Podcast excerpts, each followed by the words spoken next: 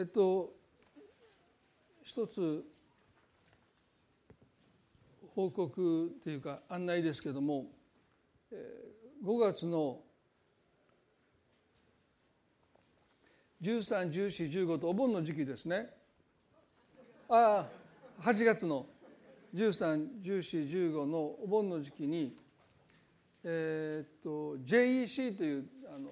生駒に聖書学校がありますけれども社会人の人のリトリートに私講師で3回お話をします。どこかな？瀬戸内海国立公園、まあ、目の前が海だそうですけども、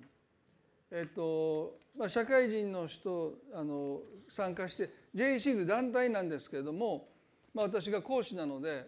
あの教会でもし来た方いたらあの参加してもいいですかっていうふうに言ったらどうぞっていうことなので、まあ、まあもし興味ある方はですねあの受付にチラシを置いておきますのであのご覧になっていただいて、えー、まあ同年代のクリスチャンたちが全国からあの、まあ、全国といっても割とまあ関西圏が多いと思うんですけども、えー、70人80人集まるそうなのであの、まあ、あの良き信仰の友をですねそこで出会いというものもあると思いますのであの関心のある方はあの申し込んで直接申し込んでいただいてニューライフキリスト教会で書いてればあの却下されないと思いますので あの直接申し込んでいただいてもいいと思います。えっとニックに属する人御霊に属する人あの九州でも熊本でもお話をしましたあのまあ4回分ぐらいを1回でお話をしたので割とさっとダイジェストでお話をしたっていうこともあるんですけども、まあ、もっと聞きたいという方がですねたくさんおられましてあの夕方からお風呂に連れて行っていただいてご飯も食べて帰ってきてまだ待っててくださってですね7時半ぐらいですけども。で11時まで質疑応答その前には9時半までだったんでなんか結構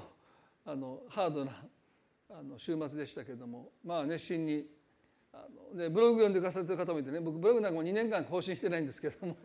まあブログ読んでますよとかですね。そうなんですか。僕もそんな書いてる記憶もないんですけどまた頑張って書きたいと思いますとかですね。あの教会の土地の話もしてなんかそんな話もなんで知ってんやみたいな。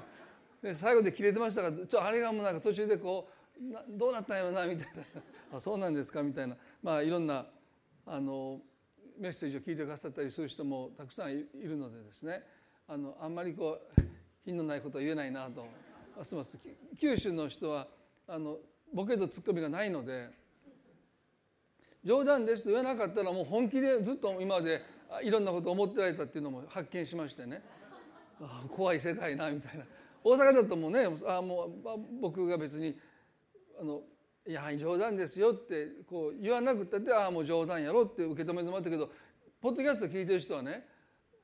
冗談やっていう言わないから。だからそれがずっと残ってみたいですね。まあまあそういうこともあってあのあんまり誤解を招くようなことは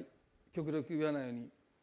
したいと思いますけれども、まあ、まあそういう中でねあのニックに属する人御霊に属する人は、えっと、また来週から再開したいんですけれども今日は今も少し子どもたちに言いましたけれども友情について少し聖書から考えたいなと思います。それは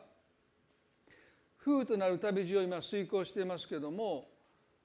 あのどうしても書き足したい箇所として夫婦と友情というテーマで、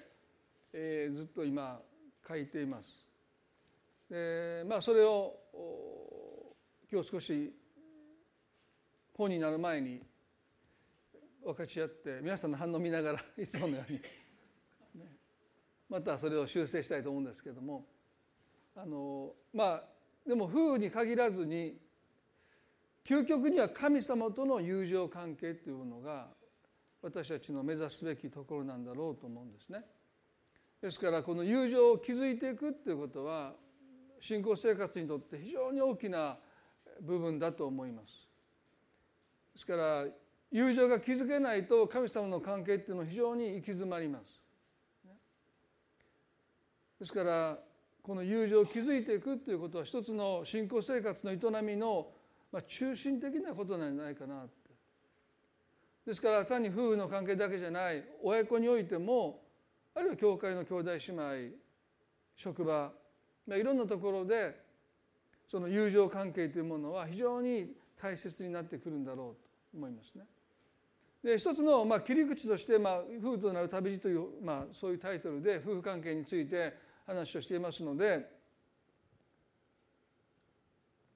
なぜ愛が敵意に変わるのかという疑問から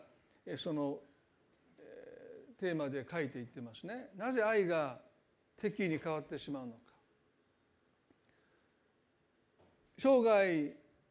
愛すると誓ったはずの夫婦がですね憎しみ合ってしまったり敵対してしまったりということが残念に残念なことですけれども起こり起こりますね。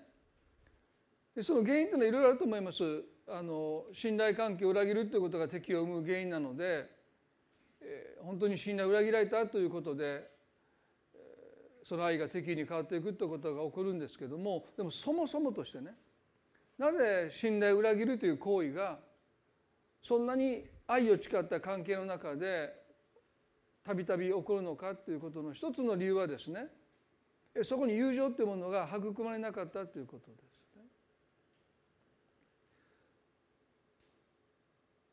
夫婦の関係の中にいかに友情を築いていくのかということは非常に大切です。親子の関係でもそうですよね。兄弟姉妹との関係においてもそうだと思います。ヒルティは友情こそが結婚の最良の部分だと言っています。友情こそが夫婦の愛の中で最良の部分なんだって彼は言いました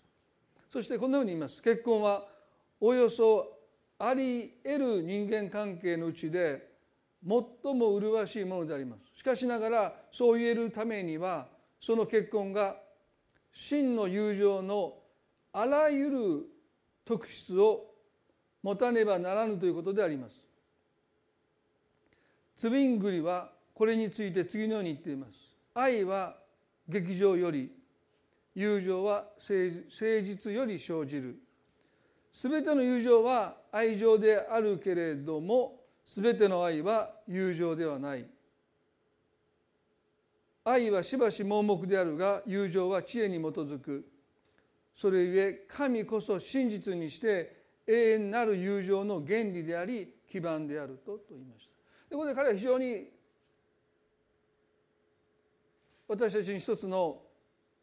友情についての悟りを与えてくれる言葉としてですね全ての友情は愛情であるけれども全ての愛は友情ではないという言葉。全ての愛は友情ではない、友情っていうのはね。全てが愛情であるんだけども全ての友情は愛情であるけれども全ての愛は友情ではないというのはですね言い換えれば友情なき愛というものが存在します。当然ですよね。友情なき愛というものが存在するんだ、でも友情なき愛は非常に脆弱です。脆いです。壊れやすいんです。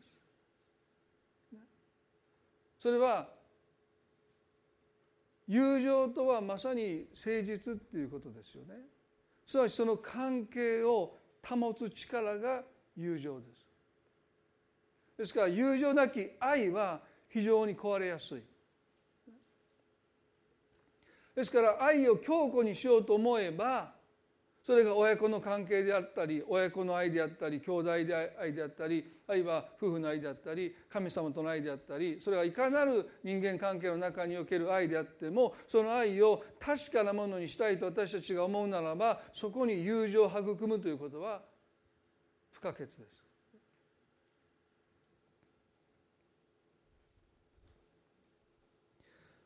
先ほど子どもたちに言いましたイスラエルの2代目の王ダビデの親友はヨナタンですね。その出会いっていうものをまず聖書から見たいと思いますけれども第一サメルの18の1です。第一サメル記の18の一節にこの2人の少年たちの出会いがあります。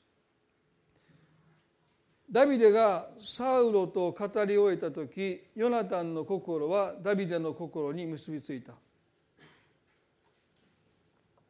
ヨナタンは自分と同じほどにダビデを愛した。第サメルの十何章を見ますとあの有名な羊飼いであったダビデがまあ人間的に見るとたまたまお父さんのことづけでお兄さんたちの安否を確認しに来た時にちょうどその時にペリシテ人の最強兵士ゴリアテがイスラエルの陣営をなじっていた。ですね。10分早ければ10分遅ければ彼はそのイスラエルの陣営をなじるゴリアテのその声を聞くことはなかったんですけどもまあ神の摂理ですよね。ちょうどその時にダビデはその声を聞いて非常に憤ります。でもイスラエルの兵士はその声を聞いて憤るどころか意気消沈してます。サウロを含めて。ですからダビデは少年であったにもかかわらずそしてまだ兵士でもない16歳になっていない兵役の義務にすらついていない父の羊を飼っていたその少年がゴリアテとの戦いに志願します。当然却下されますよね。でも彼は父の羊を飼っている時に獣に襲われるたびに神がその獣の口から私を救い出してくださった。そしてその獣にされたようにその獣を引き裂いてダビデはその獣を殺しました。主はあの無活れの神の陣営をなじるあの男にも同じことをなされるとその言葉にあまりにも説得力があったので普通だったら考えられないんですよ。大将戦で負けた方の国が勝った国の奴隷になるという条件で一対一で戦いをするわけですからね。まあちょっと考えられない。でもあまりにもそのダビデの言葉に説得力があったのでサウローはなんと少年ですよ。羊飼いの少年と百戦錬磨のゴリアテとの戦いを許可します。イスラエルの命運を実績ゼロ。兵士にもまだなってない。ダビデに託していく。ちょっとこれ考えられないです。そしてダビデはその期待に応えてゴリアテを倒します。王の前に召し出されたダビデと父サウロが会話を交わしているのをヨナタンは傍らで聞いていました。聖書はどんな会話を交わしたか一切書いてませんけれどもその傍らで父サウロと初めて目にした少年ダビデのその会話を聞いてた時に聖書はこう書いてますね。ヨナタンの心はダビデの心に結びついたと書いてます。この短い聖書の一節ですけれどもこの一節は私たちに友情とは何かそのことを教えてくれているように思います。まず一つに一つ目に友情の始まりは思いがけない出会いによるということですね。ヨナタにとってダビデとの出会いは全く予期しなかった出会いでした。友情というものが神様の賜物だと言われるのはそのことゆえですね。私たちが計画したわけじゃない意図したわけでもないそれは思いがけない出会いだ皆さんの人生において皆さんの人生に影響を与えた出会いというものも多くの場合思いがけない出会いではないでしょうか、意図して出会うということもあります。待ち伏せしてて出会うということもありますね。でもそういった出会いっていうのは大体が打算的です。その出会いによって何か得ようとする出会いです。しかし神が用意してくださる出会いは私たちが思うところのはるかに超えた恵みを備えているものが大半ですよね。ヨナタンとダビデの出会いはそういう意味で全く打算的な思惑が入り込む余地がありませんでした。ヨナタンは戦いに行ってません。王宮にいました。そして父が戦場から一人の少年を連れて帰ってきた。それがダビデでした。全く思いがけない出会いを通してヨナタンは神の賜物を受け取っていきます。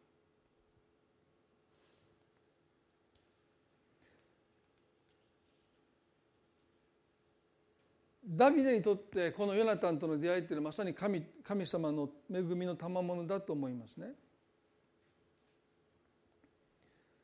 しかしヨナタンにとってもこのダビデとの出会いというものは神の賜物でした。どうしてか。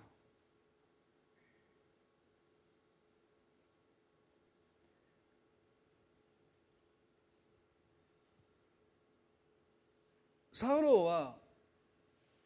この少年ダビデにやがて激しい嫉妬を覚えます。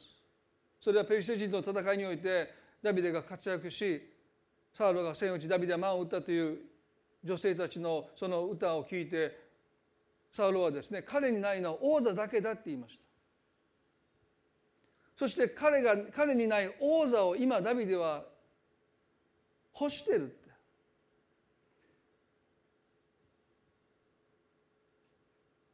ダビデにないのは王座だけでしょうか？いやそうではありません。ダビデは多くは持っていませんでした。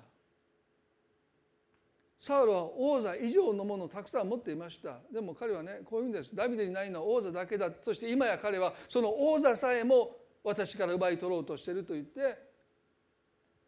ダビデに対して疑いの目を向けただけじゃない殺意を覚えて何度もダビデを殺そうとしますダビデを捕らえるために荒野に出かけていっては敵との戦いを放り投げて国の政治を放り投げてただ一人の男を殺すためにサウロは生涯を捧げてしまいます。まさにサウロはこのことゆえに人生を棒に振ります。敵でもない男を敵対視して人生を棒に振っていく。結婚においてもね妻も夫も果たして敵なんでしょうか？ですね。私たちは時に敵を見見余ってしまいます。ね。サウルはそうでした。ダビデは味方でした、でもサウルはこの男を殺すことで私は王として安泰だって。彼が生きてる限り私の王座は脅かされてると彼はそう考えたんですね。でも皆さん考えてみてください。最もダビデの存在を恐れないといけないのはサウではなくてその子ヨナタンです。ほぼ同年代です。次の王座に誰が座るのか。あのゴリアテというペリシテ人の最強兵士を倒したということでダビデは時の人になりました。人々はサウルは千を打ちダビデは万を打ったと言ってヨナタンの名前を挙げませんでした。本来ではそれを聞いて危機感を覚えるのはサウルではなくてヨナタンです。サウルは千を打ちダビデは万を打った。私の名前がないではないか。でもヨナタンは彼の心はダビデと結び合わされた友情こそが私たちを私たちの人生を私らしく歩ませてくれるものです。友情こそが私たちを私利私欲から解放してくれるものはありません。友情こそが私たちの道を私たちが道を踏み外さないための良き道しるべです。ですからヨナタンにとってダビデとの出会いはまさに神の賜物でした。ヨナタン自身は最後はね敵との戦いで命を落としますが彼は父のように自分の人生を棒に振りませんでした。彼は彼の人生をしっかりと歩んでいった。それは友情が果たした役割というのは非常に大きかったんだろうと思います。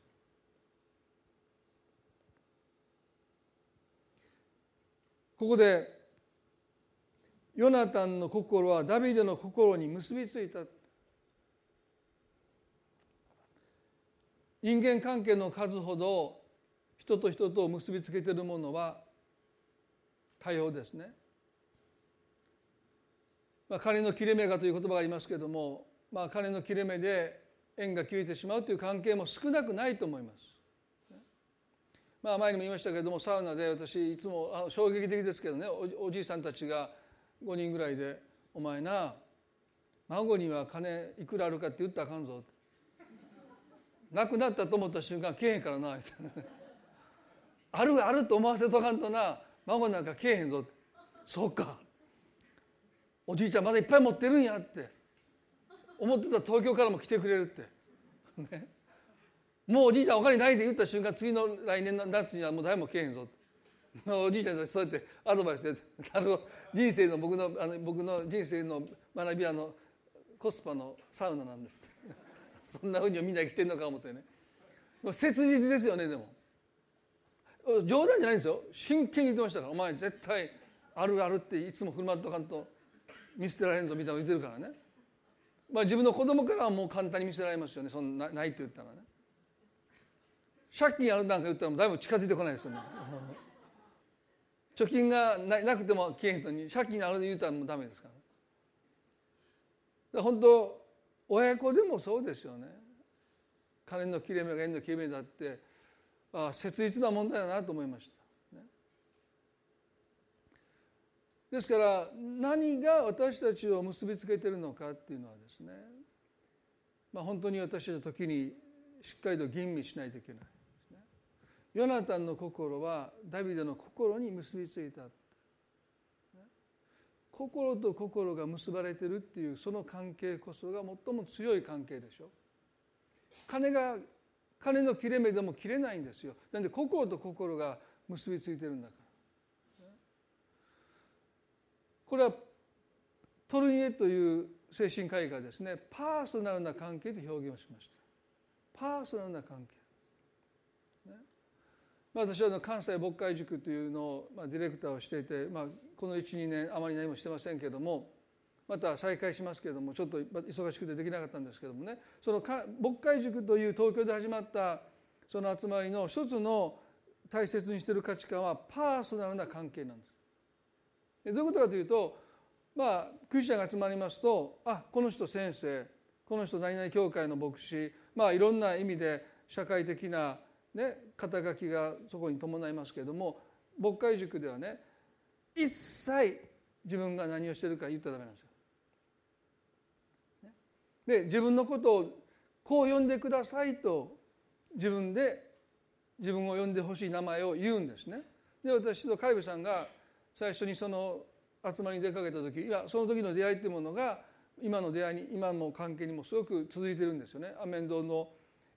社長さんともそこで出会ったし、まあ、いろんな意味で今に続く良い出会いがそこにたくさんあったんですけれども、まあ、私にとって初めての経験でしたね。ですから牧師であるということも伏せている。で名前だけですよ、ね、で名前も呼んでほしい名前。で僕の場合多分ノブさんだと思うよ。ノブさん。でそこにね「さかちゃん」って。いう人がいたんですよ初老の背の低いおじいさんで。ね、で私その人誰か知らないでしょ？でさかちゃんだと思いますよ多分。で僕は「さかちゃんノブさんでたまたまお風呂で一緒になってでまた「ノブさんああさかちゃん」みたいなねで喋ってたらちょうどその時ニューライフが建建築教会堂の建築をしてたのでなんかそのことを質問してくださったんですね。あいいですよ私今建造中だ地区だから教えますよって言っていろいろ教えたらその人が「そうですかあそうですか。いや参考になります。いやもういろいろ教えられます」って言ってでも別れてもうその人誰か私分からないまま大阪に戻ってきてインターネットで調べたら300人ぐらいの教会のステンドグラスの超大きい教会の牧師でした。浦和福音自由という教会のね主任牧師だったんですよ。坂ちゃんが。ね。あちゃーと思いましたよ。もう超有名。もうすっごい大きな教会。ですね。まあでも僕は良かったなと思いました。ですね。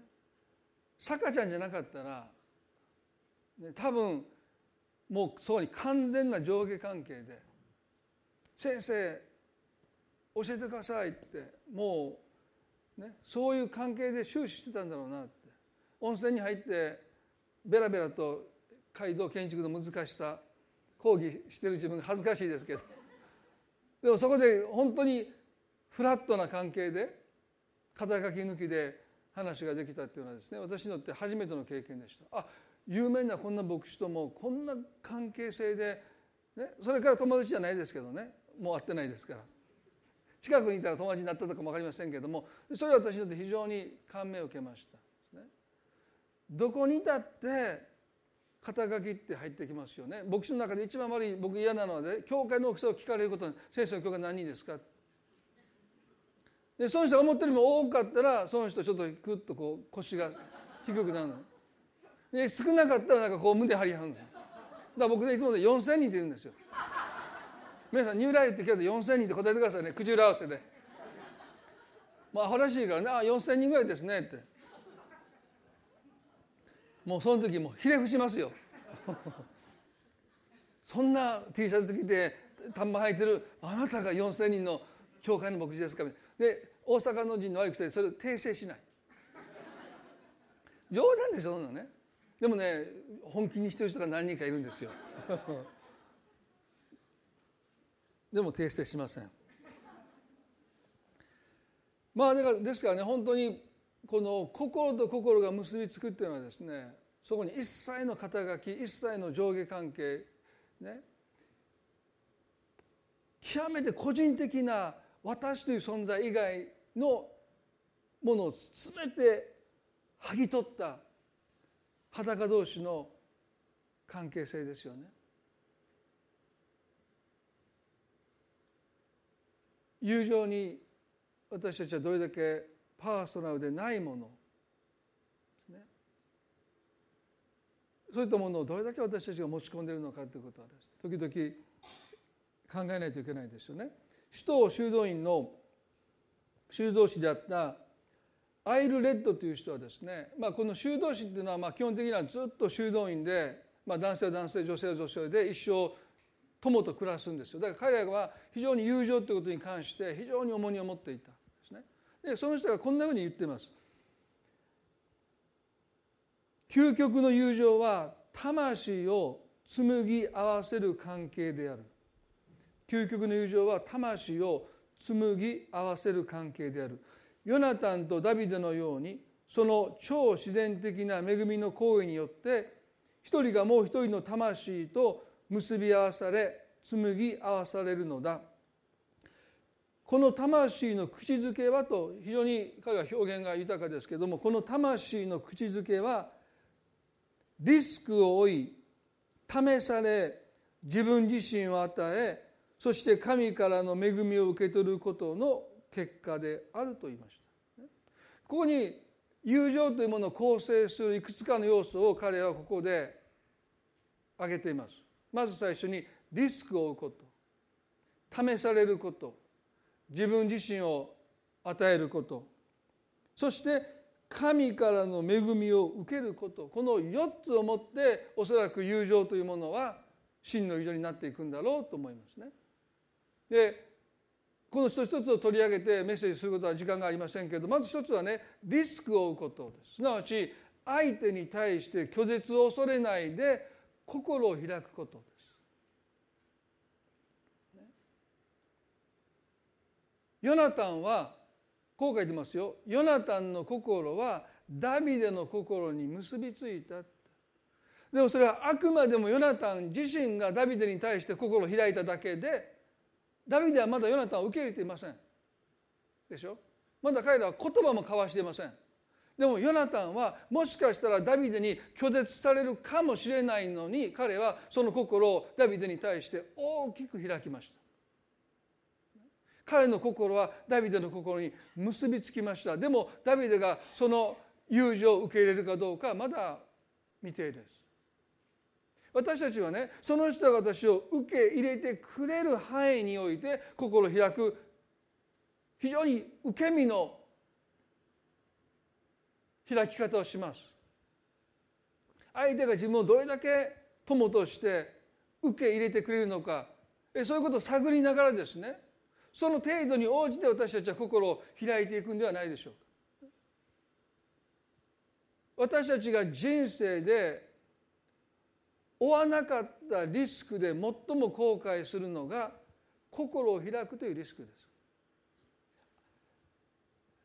まあ、あんなことしてみたかったなとかですねこんなところにいてみたかったなとかこんな仕事にチャレンジしてみたかったなって、まあ、いろんな人生にはリスクがあってそのリスクを負わないということで私たちは人生の後半に後悔します。まあ、私もああすればよかったなっていろんなリスクを負わなかったことを今後悔し始めてます。でもおそらく私が後悔しても後悔しきれない一つのリスクは心を開かなかったというリスクです。なぜあの人に対して私は心を開かなかったんだろう。なぜ自分から心を開いていかなかったんだろう。今ももうすでに後悔しています。いくつもの出会いの中で私の方から心を開かなかったリスクを取らなかったことを今も後悔してます。皆さんだってそうじゃないでしょうか。なぜあの時心を閉ざしてしまったんだろう、まあ、最近の若い人は自分から告白しないそうですね。それも一つのリスクを取らない生き方じゃないかなまあ褒められたことではありませんが私の次男がですねあんまり言うと怒られますけれども学校の文化祭の夜公開告白をしたというツイッターで何年か前に広まってですねあるお母さんを通して「豊田さんの子供さんえらいことしたな」また何かしてかしたんですか?」いや全校生徒の前で公開告白したっていうのが今ツイッターでもう至る所でシェアされてますよってまあもう500人ぐらいの生徒の前で舞台に立ってですね女の子の名前読んで舞台に上がってもらって「付き合ってください」みたいなもう大体アホなことしようんだと思いましたけどその時ね。まあそれ以上言うともうプライバシーに侵害になりますので言いませんが。まあでもね一つ良かったなと思ったのはねまあ好きな人に好きだということのリスクを、まあ、負うことはまあいいことだと思います。ね、むやみやたらに言うべきじゃないですよ。でもおそらく人生でやっぱり後悔するのは心開かなかったということなんだろうと思うんですよね。そういう意味ではヨナタンはダビデが拒絶するかもわからないのにオープンハートですよ彼は心を本当に開きました皆さんねもし皆さん今ご夫婦の関係で親子の関係で友人との関係で拒絶されることを恐れるがあまりに心開けないでいるとするならばぜひ皆さんねリスクを取ってほしいと思うんですね。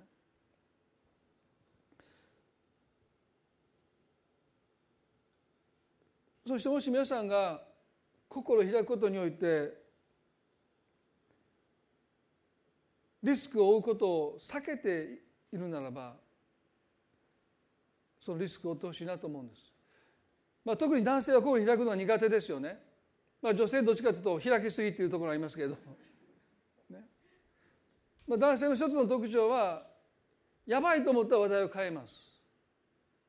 確信に迫る話になった時に大体話題を変えますあ今日天気ちょっと曇ってるなとかもうどうでもいい話にすっと話題を変えますよねあるいはその場から立ち去ります。あちょっとお腹痛いとかね。トイレ行ってくるとか言って帰ってこないですね。いつまでトイレ行ってんだろうという。あるいは黙ってしまう、もう話したくない。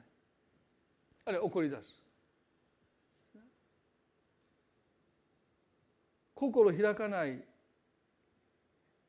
ありとあらゆる手段を用いて心を開くないとしますよね。それを時に女性はこじ開けようとしますけどやっぱり心っていうのは自分の内側からしか開かないんでしょうね。ですからリスクを取ることをですね私たちはもう一度大切にしたいなと思います。今まだ心が開けてない関係があるならば拒絶の恐れに私たちは心を閉ざすんではなくてその先に待っている神様の恵みを信じてですね。もしかしたら拒絶されるかもわからない。でも心を開くことで私たちは恵みを受け取るんですから心を閉ざしている限りにおいて私たちは恵みを受け継ぐものになっていかないわけですからね。ですから心を開いていくということをまずそのリスクを取ることを覚えてほしいな。そして2つ目にここで試されると書いてますね。友情っていうのは試されていかなければならないですねこの究極の友情は魂を紡ぎ合わせる関係だとありますけれどもこの紡ぐということはですね、まあ、辞書で調べると綿や眉を紡にかけて繊維を引き出しよりをかけて糸にするというふうに書いてますね。あの有名な信玄の4の12ではもし1人なら打ち負かされても2人なら立ち向かえる三つ折りの糸は簡単には切れないと書いてます。糸が強固になっていくこのよりとはすなわちその関係が試されるというその試練を通るということなんですよね。時々ね私たちは喧嘩したことが一度もありませんというご夫婦がいます素晴らしいことですねよく喧嘩する私たちにとってはでももしかしたらその関係は試練を通ってなかったら脆いのかもしれません。試されるということ。なぜ神は私たちの人生で試練を許すんでしょうか。それは神様との関係を試すことによって強くするために他ならないですね。ルカの22章にイエス様があのペトロにこう言いました「シモンシモン見なさい。サタンがあなた方を麦のようにふるいにかけることを願って聞き届けられましたとおっしゃったんですね。ルカの22章の31ですね。悪魔が弟子たちがそのイエスへの信頼神への信仰というものが麦のようにふるいにかけられることを願ってその願いが聞き届けられたってちょっとえっと思うような聖書の箇所ですけどもなぜ神は弟子たちの信仰が揺さぶられることを良しとされたのか次にこうおっしゃいました。しかし私はあなた方の信仰がなくならないようにあなた方のために祈りました。だからあなたあなたは立ち直ったら兄弟たちを力づけてやりなさいと言いました。イエスの方でね信仰が激しく揺さぶられることを良しとされた。なぜかそれは信仰がなくならないために祈ってくださったので私たちがどんなに信仰が揺さぶられても信仰はなくならないってそれはイエス様が祈ってくださってるからなんですね。そして信仰が揺さぶられることが時々私は良くないと思います私はいつもねもう本当に信仰が揺らいでしまうんですって、ね、時々それをすごく否定的に捉える方がいますよ。ね、もうこれと決めたらもう右にも左にもそれないでもうまっすぐの方がいいって。でもそういう信仰ってポキッと折れやすいんです。今日は晴れるが明日は神様バカ野郎みたいなね。あんたよく晴れるやとバカ野郎ってこう右にも左にも、ね、この信仰ね一見弱そうでしょ。でもねこういう信仰の中で神様が培ってくださるのがね回復力なんですよ。神様のバカ言ったその私が神様晴れるやすごい回復ですよそんなね。ある意味では。自分の中では何で私こんなに激しく揺れてるんだろう。でもそれをあえて神はお許しになってる。だから立ち直ったらって。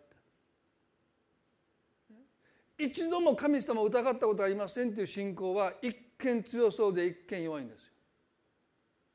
立ち直るという経験をしてないから。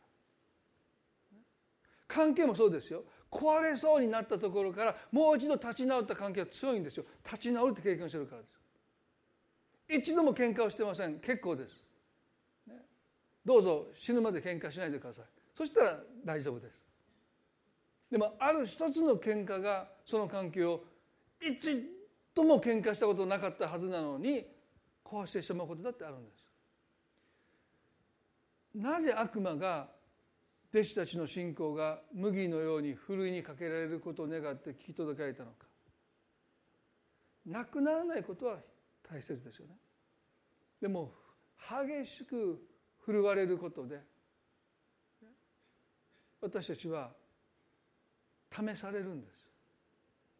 疑うんです。本当かなって。その中で神をもう一度信頼していくんです。そしてまた疑うんですそして信頼するんですでこのことなぜ神は許されるのかその中で私たちは信仰が関係が試されていくそれはその関係をより強固にしていくんですよね。ですから皆さん時々私たちが神を疑うことは別に不信仰ではありません。信仰がなくならない限りにおいて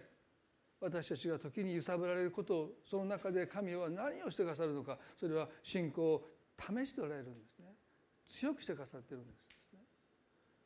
ですから関係性っていうのはそうやって強められていくんだろうそんなふうに思います。第一コリントの10の13で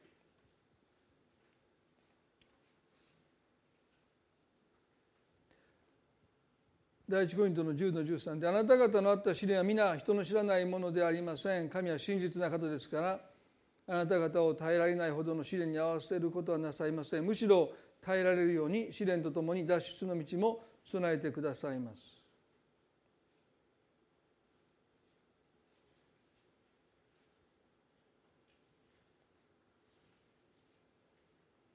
なぜ神は試練を許されるのかですね。それは神は真実な方ですからとあります。試練の中で神様との関係で三つ寄りの意図として寄られていくそれは神の真実さです。頭で分かってても試練の中でそのことがもう一度問われます。本当に神は耐えることのできない試練に合わせない方なのか。いやそして耐えきれなくなった時に逃れの道脱出の道を備えてくださっているのか。私を放っておかない。必ずそこには乗り切る力か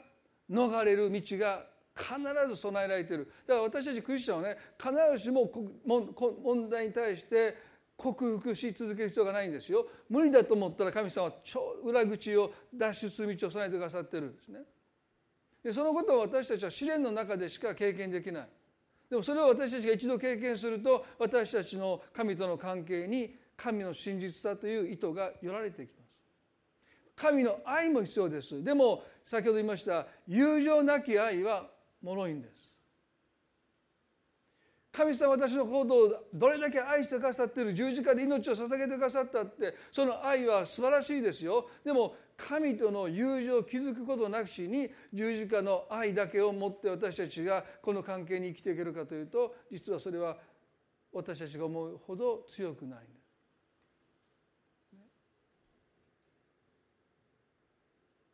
友情とはまさに互いに真実を尽くすこと嘘をつかないこと正直であること神様との関係でこの方が私のために十字架で死んでくださったというその愛は必要ないですけどもでもこの方は私にとって真実な方だと神様との関係に友情っていうものが育まれていかないと私たちが思うほどその関係は強固ではないんですね。皆さんどうでしょうか？神様との間に私たちは友情を育んでいるでしょうか。神はアブラハムを友と呼ばれましたよ。モーセも友のようにアブラハムと語ったイエスはこう言いました。もう私はあなた方のことをしもべと言わない。あなた方のことを友と呼ぶとおっしゃった。その関係の中に真実を尽くすということ。正直でいるということ。嘘をつかないということ。最も大切な価値観になっていくということが友情の本質ではないでしょう。何を与えるとかの前にあなたとの関係の中で真実こそが最も大切な価値観だ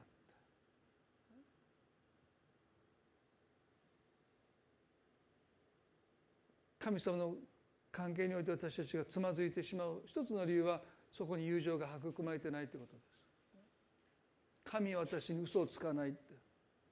私も神に嘘をつかないって。そういう関係を私たちが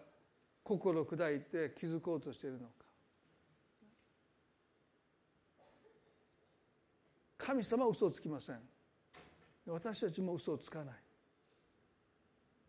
正直でいる。そういったことが信仰の中でどれだけ大切にされているのか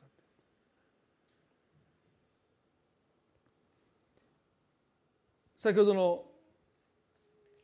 第一サメルの18章の中でですね後半でヨナタンは自分と同じほどにダビデを愛したと書いてます。自分と同じほどダビデを愛した友情とは対等な関係です。どこまでも対等な関係フラットな関係です。年齢が離れていても立場が違っても肩書が違ってもですね。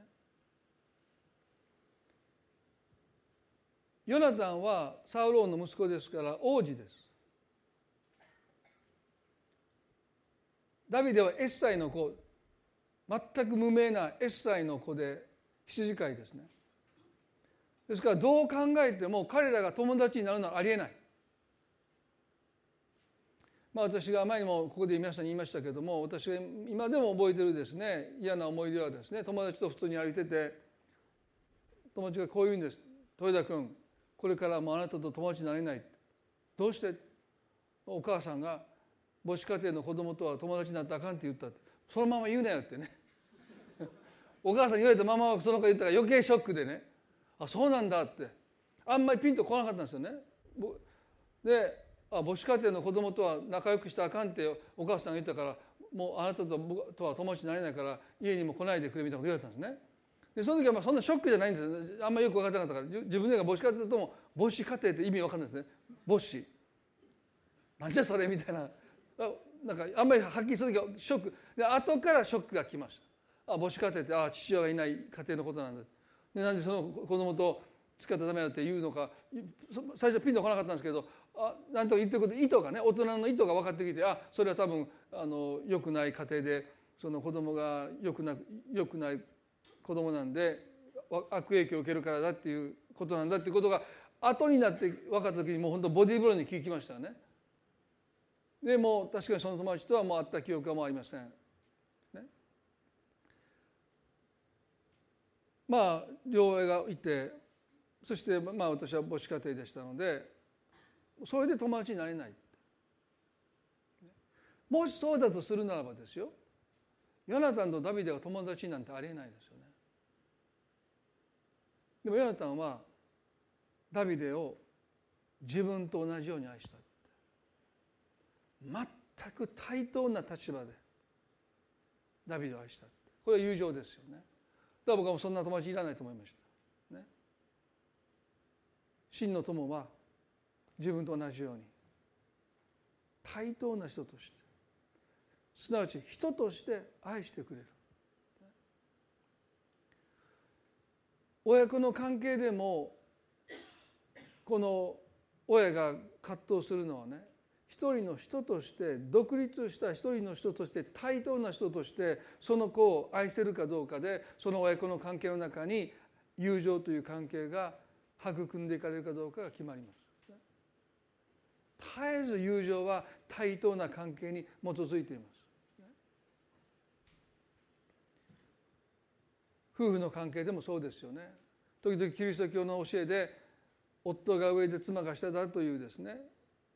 夫は妻の頭であると書いてますからそういう上下関係でしか見てないとするならばそこに友情は育まれないです。友情っていうのは対等な関係の中でしか育まれないからですよね。まあ、この九州に私は今回行きました米山さんっていうのはですねもう私は20年上です、でも不思議ですよね。まあ彼は友人だと思います。20も上ですけど、ですから彼も僕のことを対等に見てくれてると思いますね。20も年下なのに。で私は彼は20年上なんだけども米村さんっていう呼びかけを持ってですね交わりを持って対等なパーソナルな関係でその関係が保たれているのは私のですごく支えです。まあ、ジェリーさんはちょっと違いますけどね。ちょっと上の感じがまだしてなかなか彼のことを友よ、ね、フレンドってなかなか言えないですけどね、まあ、いつかそうなればいいなと思いますけども。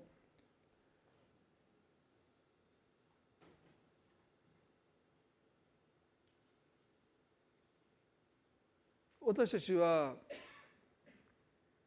どれだけ人を対等な存在として愛せているのか妻夫子供兄弟姉妹を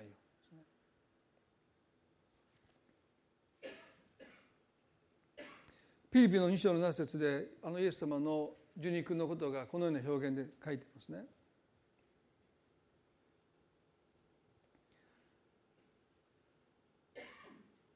ピリピの2の7でご自分を無にして使える者の姿を取り人間と同じようになられました。人としての性質を持って現れと書いてます。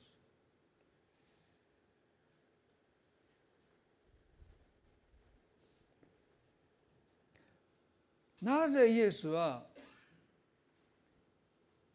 人間と同じようにならなければならなかったのか。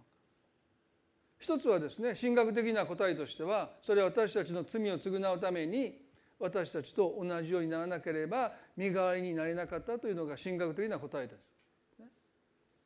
私たちの犯した罪の償いをするために神ご自身が私たちと同じようになってくださった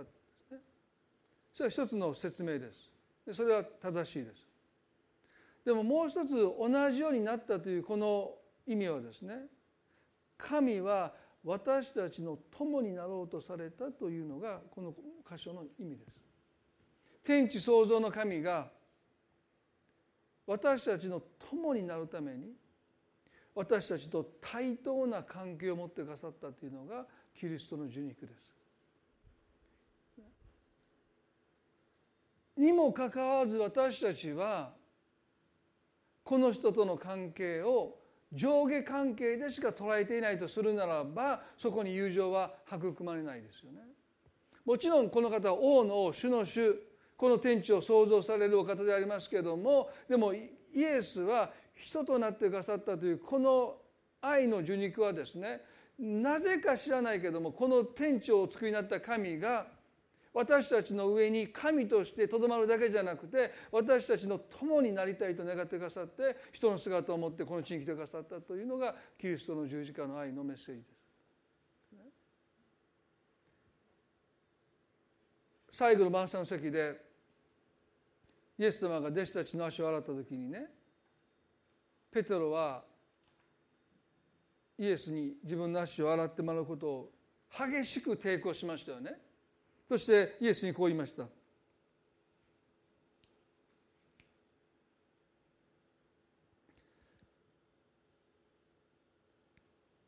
主よあなたが私の足を洗ってくださるのですか？とヨハネの13の6で言いました。主よあなたが私の足を洗ってくださるのですか？と言いました。ここでダビデはあごめんなさい。ペテロはですねイエスとの間に上下関係をまず前面に打ち出します。主よあなたが私の足を洗ってくださるんですか？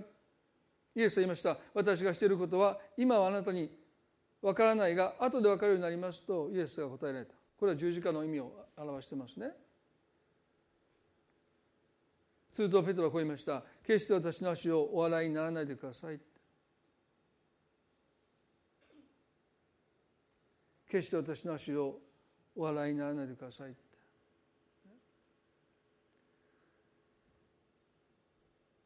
先ほど信玄の17の17で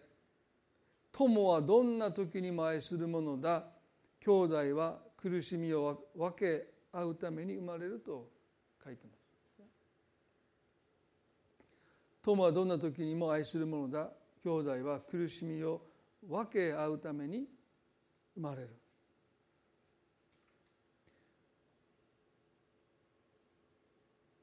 ペテロは死であるイエス様に自分の足を洗っていただくことなどありえないと思いました。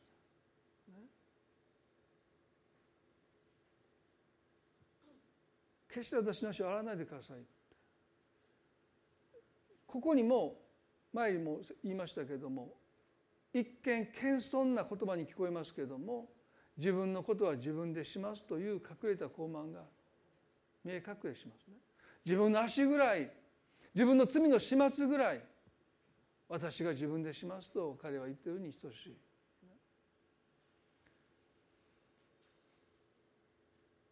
友情が育まれない一つの理由は隠れた傲慢。自分のことぐらい自分でしますという助けを拒む心がそこにあるからですね。ペテロはイエスの友情に対して心を開こうとしませんでした。主よと呼びかけて「あなたが私の足を洗ってくださるんですか?」決して私の足を洗わないでくださいヨナタンにとってダビデと友情を築くためには彼自身が心を開く必要がありましたダビデにとってはその助けに対して名もなきこんなものにヨナタンが友情を示してくれたことに対して彼自身も心を開かなければなりませんでした。ペトロがその足を差し出してその足の汚れを自分で洗えるのにもかかわらずイエスに洗ってもらう。そんなことぐらい自分でやらないといけないと私たちはついつい人の助けを拒みます。でもそれじゃあ私たちは兄弟は苦しみを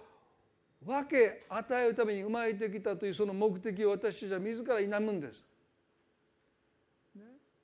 私たちの弱さは苦しみを自分で背負いすぎることです。でも神様はその苦しみを互いに分かち合うために私たちは生まれてきたんだとおっしゃるのに私たちはそれを非常に拒みます。結構です。間に合ってます。何とかやりますって。それはそれで素晴らしいかも分からないけど皆さんそこに友情生まれないですよ。どれだけの苦しみを分かち合うかによって友情は育まれていくとするならばですね。時に私たちは自分の足ぐらい自分で洗えるはずなのにでも時にその助けに対して私たちはへり下っていかないといけない。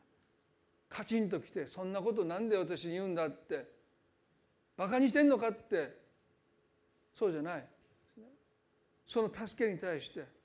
私たちが本当にへり下ってその助けを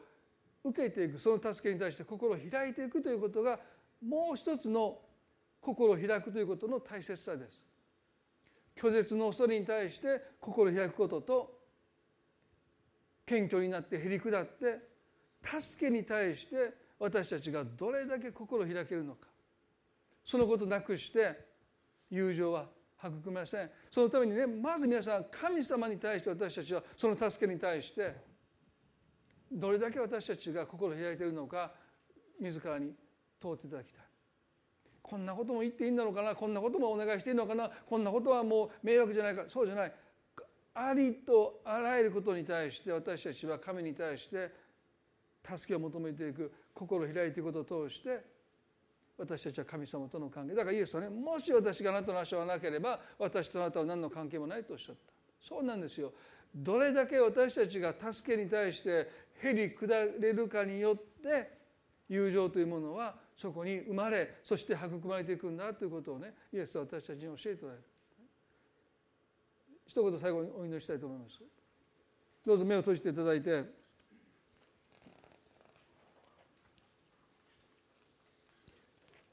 心を開くことにおいて私たちには弱さがあります。一つは拒絶の恐れに対する私たちの弱さ。ですね。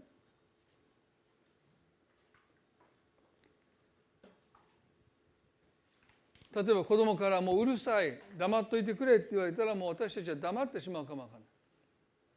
別にね口うるさくなる必要ないですよ。でも心まで閉ざしてしまう。ほっといてくださいって友達が言われた。一度言われただけでもうその友達に心を開くことをしなくなってるかもしれない。あ迷惑なんだ拒絶の恐れで心を閉ざしていませんか。口は閉ざしてもいいけど心まで閉ざさないでください。口は閉ざしても心は限りなく開かないといけない。で私たちは口と一緒に心も閉ざしちゃう。今あなたが拒絶の痛み拒絶の恐れから心を閉ざしている人がいないでしょうか。神様は今日私たちに恵みを与えてくださって心を開かしてくださる方です。イエス様の十字架はまさに私たちがまだ罪人であった時に私たちのために死んでくださることによって愛を示してくださった。神ご自身がリスクを取って私たちを愛してくださった。私たちもリスクを取って心を開くために神は恵みを惜しみなく与えてくださいます。そしてもう一つの心を開くことはね助けに対して心を開くことです。ご自分で背負わないでください。抱え込まないでください。助けを求めることは決して恥ずかしいことでもないし不信仰でもありません。神に対してまずあなたはどれだけ心を開いてますか。どんな些細なことですら助けを神様に求めておられるでしょうか。そしてあなたの周りにいる人たちにあなたは迷惑になるんじゃないか。できないことはできないでいいんですよ。でもね心まで閉ざしてほしくない。できないことはできないですか。らそれを受け入れないといけない。でもねどうぞ心はいつも助けに対して開かれていたいなと思います。どうせその言葉を皆さんのボキャブラリーから捨ててください。どうせ神の恵みは開かれた心にしか受け止めることができないからですよ。もしかしたらあなたが願った人が助けを与えてくれないかもしれない。でもあなたの心が開かれているならば神の恵みはあなたが想像したところから別のところからやってくる時も多々ありますよ。大切なことは心が開かれているかどうかです。一言祈ります。神様が私たちの心を今日開いてくださるように。恵み深い天の地の神様ヨナタンとダビデこの友情にはリスクを恐れないで心開くことと全く受けるのに値しない自分が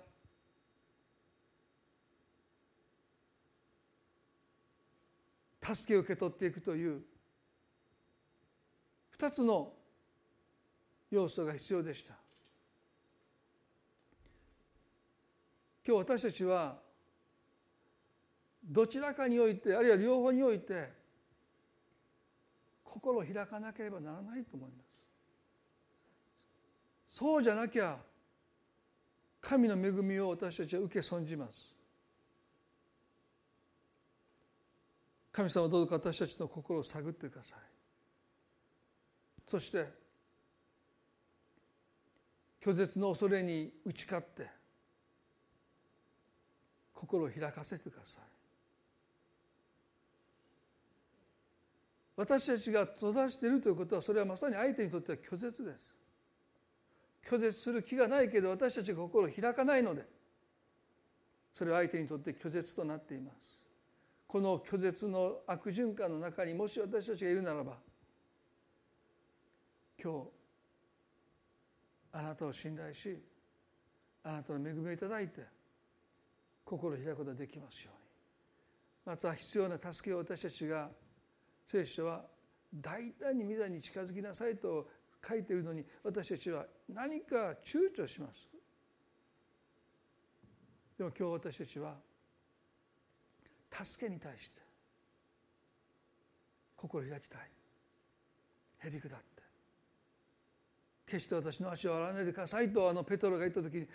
もし私があなたの足を洗わなければあなたと私との間に何の関係もないって。神様隠れた傲慢を取り去ってくださって助けに対して今日心を開くことができますように。あなたの恵みは十分であることを信じます。神様との関係が友情にしっかりと根ざした関係とますますなっていきますように。夫婦の関係が親子の関係が兄弟姉妹との関係が職場の人たちとの関係がその中にキリストにある友情がますます育まれてきますように。壊れやすい愛が壊れにくい壊れない愛に強められますように。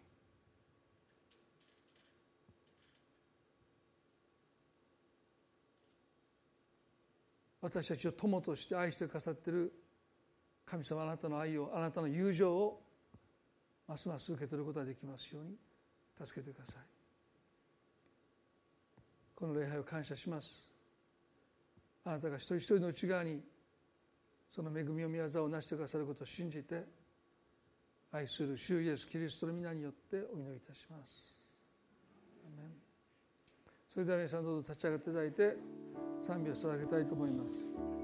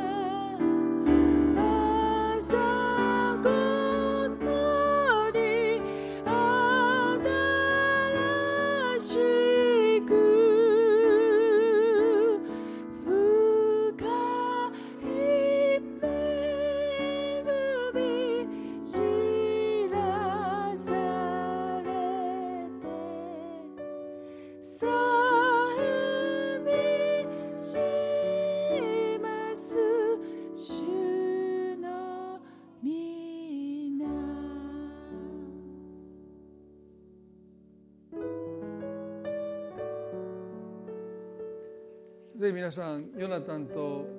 ダビデの友情ですね。神との友情。そのことを少し思い巡らしながら心を開くことに神は恵みを与えてくださいますからその恵みを受け取ってまず神に対して心をもっと開いていくこと。そして人に対して心を開いていくこと。そのことを求めていきたいなとそう願います。それでは今朝はこれで礼拝終わりたいと思います。互いに挨拶を持って終わっていきましょう。